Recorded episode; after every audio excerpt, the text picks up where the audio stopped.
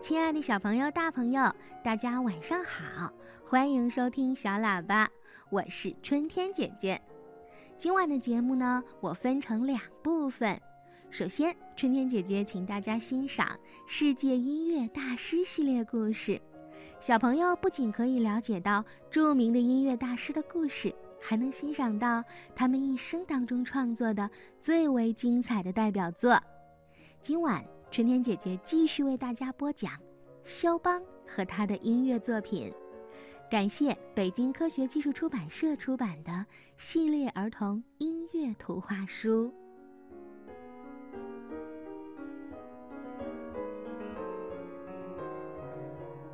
除了音乐，肖邦还喜欢诗歌。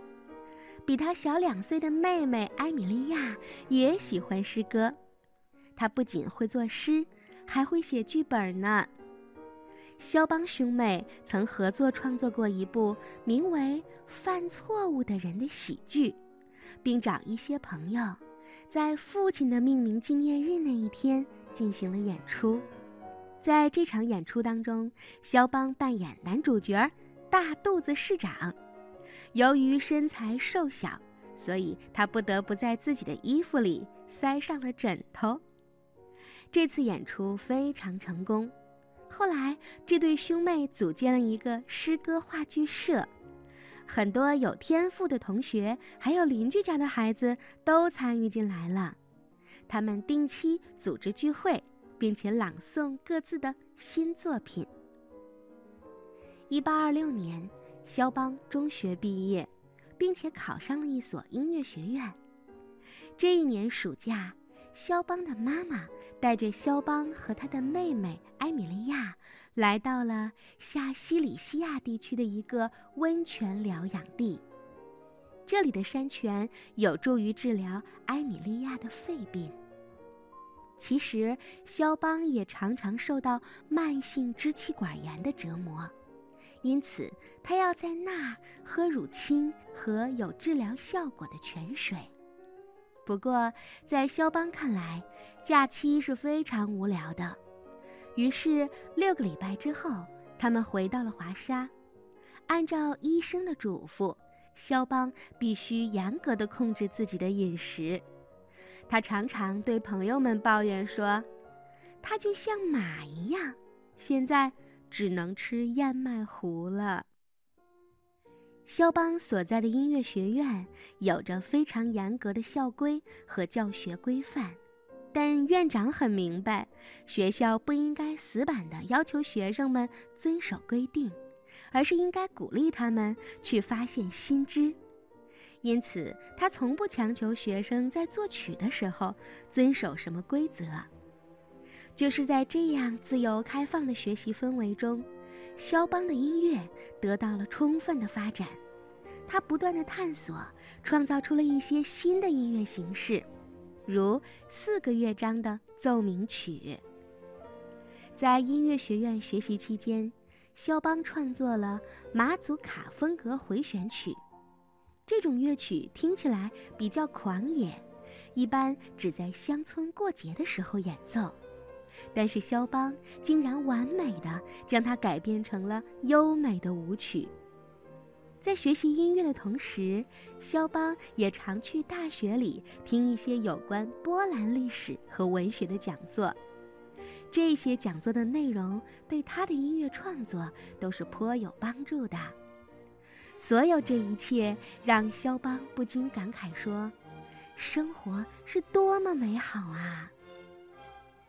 可是，有快乐，一定也会有悲伤。在一八二七年四月，他的妹妹埃米莉亚因为肺结核，永远离开了这个世界。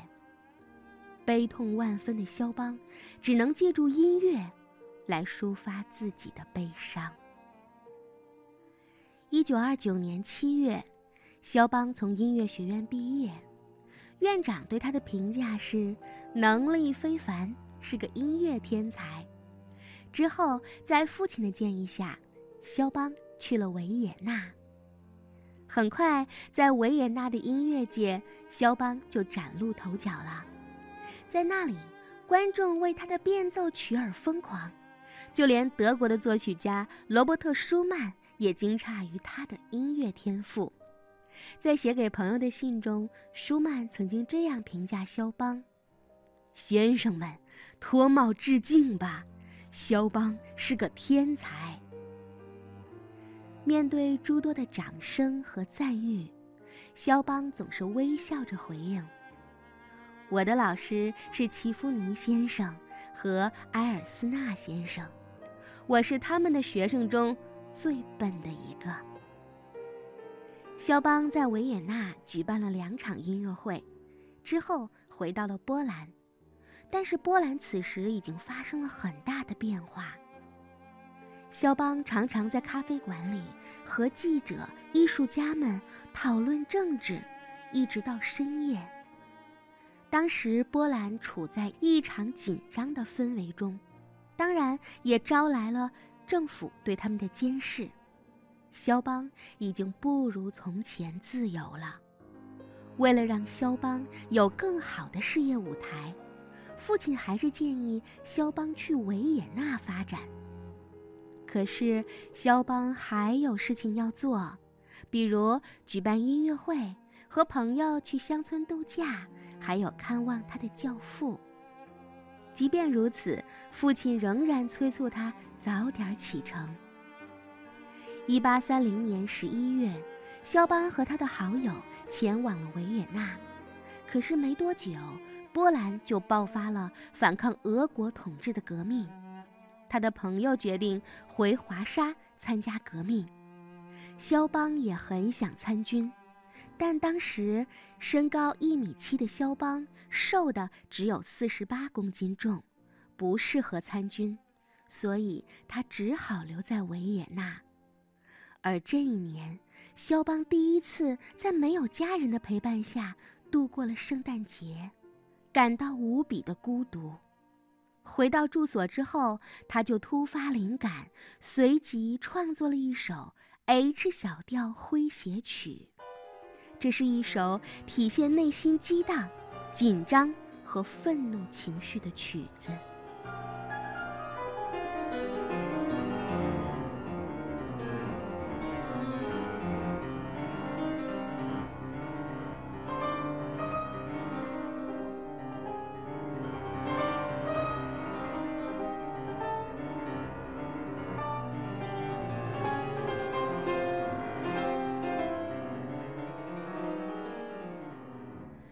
维也纳再也没有人对音乐家肖邦感兴趣了，所以他只能靠演奏圆舞曲来谋生。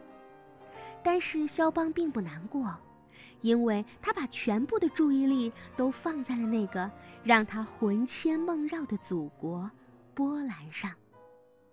他创作了一首革命练习曲，这首曲子以暴风骤雨般的旋律开始，蕴含着呼号。呐喊和力量，流露出了作曲家对暴力的感慨、对祖国命运的悲痛和号召人民奋起反抗的复杂心情。肖邦没有办法在维也纳待下去，他要去法国。巴黎喜欢富有斗争精神的波兰人，于是，在一八三一年九月，肖邦来到了巴黎。当时那是欧洲最重要的城市和艺术之都，在那儿他得到了很多艺术家的帮助，还与匈牙利的钢琴天才李斯特结下了深厚的友谊。在朋友的帮助下，肖邦举办了在巴黎的第一场音乐会，而这个时候他收到了来自家乡的好消息，就是家人和好朋友都安然无恙。这样，他的心情开朗了许多。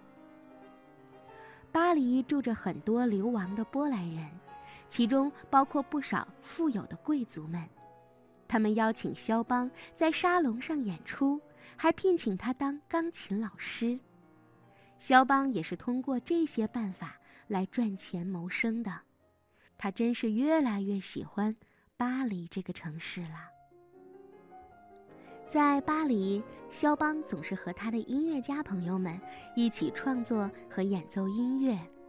也许只有在这个时候，他才是最快乐的。他的朋友们也都喜欢他创作的乐曲。李斯特非常擅长直接演奏出高难度的曲子，但是，一遇到肖邦的作品，他就一筹莫展了。有一次，他突然消失了几个星期，等他再次出现的时候，他骄傲地在朋友们面前完美地演绎了肖邦创作的练习曲。哦，原来在他消失的这段日子里呀，他每天都在练习这些曲子。